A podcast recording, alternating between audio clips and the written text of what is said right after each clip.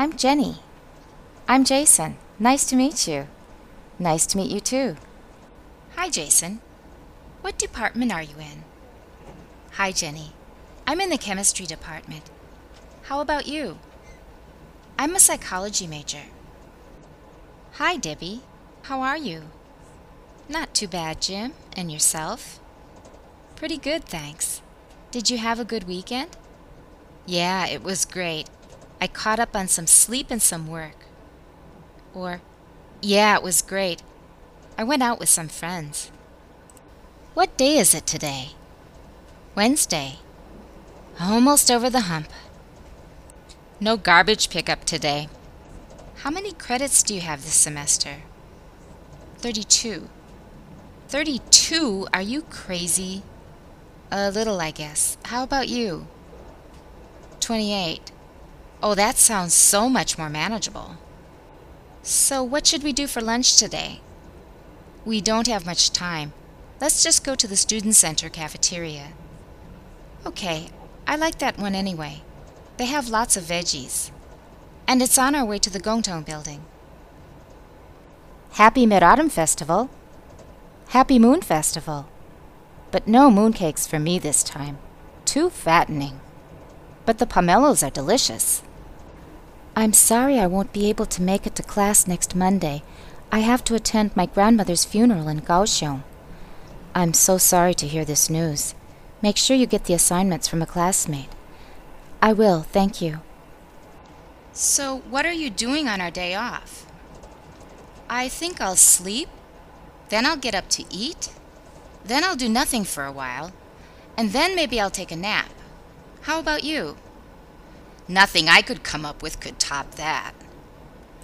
Okay, now tell me all about all the sleeping and eating you did on our day off. Some vacation. I was at the PC doing homework almost the whole time. I'm not saying a thing about those 32 credits. Smart decision.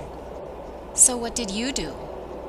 I took a bus out to Sanxia and shopped on the old street there. What'd you get? A pretty camphor wood carving for the wall. We should go out there together sometime. Yeah, that would be fun. Do you have time for coffee? Sure, but I'd better stick with juice or tea or I'll be up all night. Caffeine doesn't seem to affect me that much. A small latte, hot, please, for here. One small mango smoothie, please, for here. Here's my NTU ID, and here's mine. Are you keeping up with everything okay? I was pretty frazzled the first two weeks of the semester. But now, I'm almost caught up in all my classes being busy sure forces you to find ways to be more efficient. I'm tired of cafeteria food. Let's do something different tonight. Have anything particular in mind? There's a place on Dingzhou Road that has good steam fried chive rolls, but they don't have any place to sit. We can bring them back to the student center to eat. Okay, let's go. There's always a ridiculously long line for the red bean cakes. I know, it's weird. I tried them once and couldn't for the life of me figure out what was so special about them. We're lucky they don't all like the chive rolls instead. No waiting. Ten chive rolls, please. Here you are. Be careful, they're hot. That'll be 130 NT dollars. Thanks. I'm stuffed. Those things are really filling.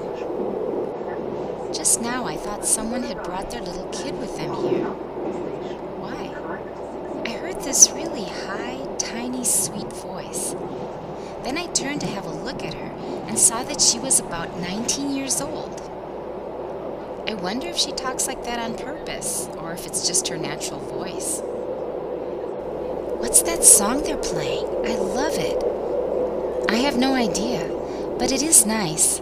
Wonder what it is and who the singer is. I'll jot down a couple lines of the lyrics and Google it. That usually works.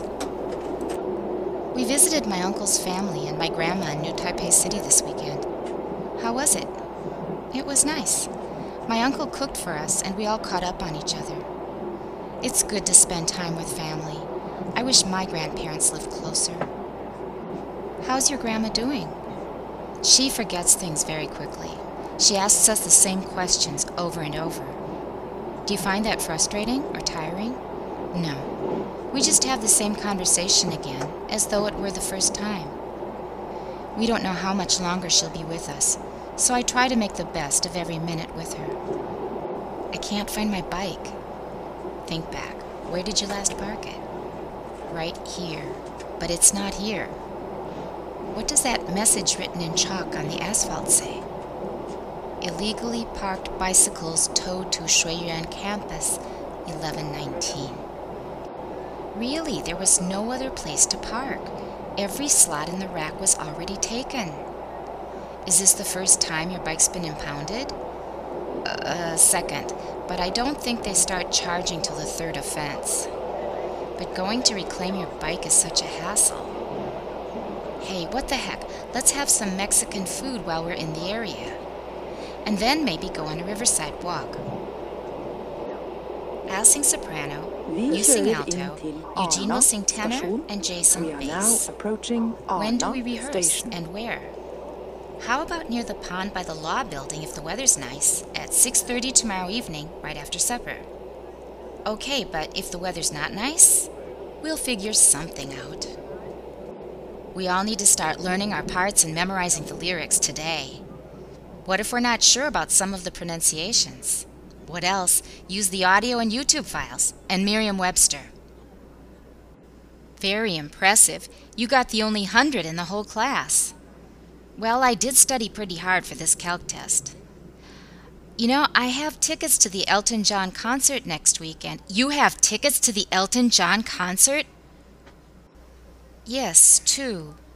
I really didn't want to go alone. And. Well, would you like to go to the concert with me? Oh, wow! Yes! Thanks for asking me. Maybe we can get a bite to eat before it starts. I'll email you the details. Great. Well, I have class now. Talk to you later. See ya. I can't find anything to wear. Everything in my closet and drawers is short sleeved and it's freezing out. Maybe it's time to get your winter clothes out. Hmm, yeah, I guess it is. If only I had the time. Looks like you'd better make time, don't you think? Guess I don't have much choice. I can't go out in a tank top in this weather. I'll help you get the boxes out of storage. Thanks, that'll be a good start. What are you doing up at this time of night? How about if you answer the same question first?